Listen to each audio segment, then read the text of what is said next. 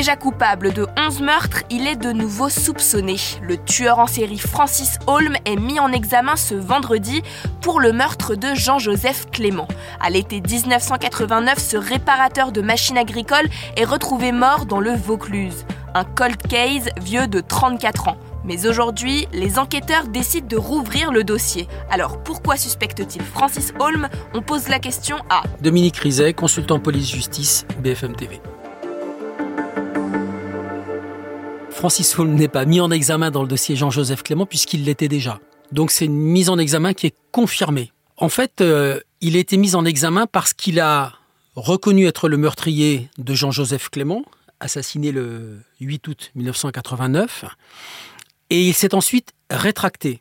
Mais le fait qu'il se soit rétracté a permis à Francis Holm de bénéficier d'un non-lieu et des années après, bah aujourd'hui, le dossier a été transféré devant le pôle des affaires non élucidées et les juges d'instruction ont convoqué il y a un mois Francis Holm pour lui dire que sa mise en examen, donc initiale, était aujourd'hui prolongée, donc qu'il est mis en examen. Et qu'est-ce qui a poussé les enquêteurs à confirmer cette mise en examen? D'abord, euh, quand Jean-Joseph Clément est tué en août 89, les gendarmes d'Avignon ne vont pas trouver son meurtrier. Celui qui va l'identifier, qui va leur donner une piste, c'est un gendarme de Rennes qui s'appelle Jean-François Abgral, qui a arrêté Francis Holm euh, en janvier 1992 pour le meurtre commis en Bretagne d'une femme qui s'appelait Aline Pérez sur une plage.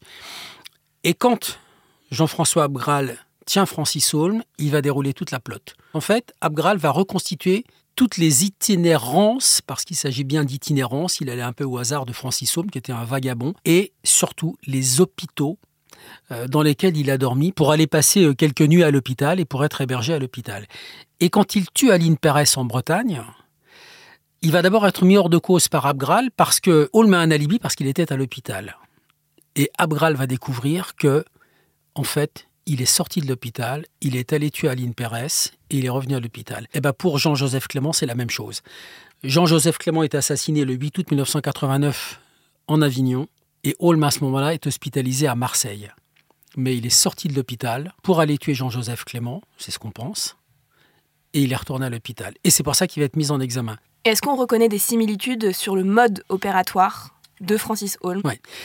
Francis Holm, il a un mode opératoire qui est toujours des meurtres commis avec une grande violence. Il est toujours sous alcool et il donne toujours la même version. J'ai vu rouge et je l'ai piqué, quand il parle de ses victimes, il y en a plusieurs, avec mon opinel ou alors il les frappe. Et en l'occurrence, Jean-Joseph Clément a eu la tête très abîmée.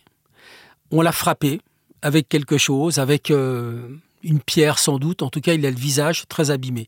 Exactement comme les deux enfants de Montigny-les-Metz, Cyril et Alexandre, qui ont eu la tête écrasée avec des pierres, exactement comme une fille qui s'appelle Sylvie Rossi, que Francis Holm a tuée à côté de Reims, qui l'a piétinée, il lui a abîmé le corps et le visage, exactement comme un homme qui s'appelle Jean Rémy, euh, qui est une victime de Francis Holm, mais qui a été tué à Boulogne et qui a eu le visage totalement déformé, totalement écrasé. On est obligé de lui reconstituer le visage pour l'identifier. Et Jean-Joseph Clément, a le visage abîmé comme ça. Donc, il y a cette violence, il y a des coups portés à la tête avec un objet lourd et il y a un visage déformé.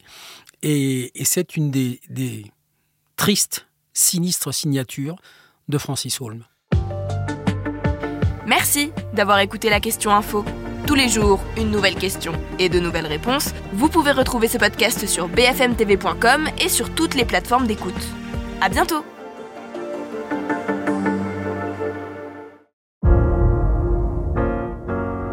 Vous avez aimé écouter la question info? Alors découvrez le titre à la une, le nouveau podcast quotidien de BFM TV. Les grands récits de l'actualité, des témoignages intimes, c'est tous les soirs sur vos plateformes préférées. À bientôt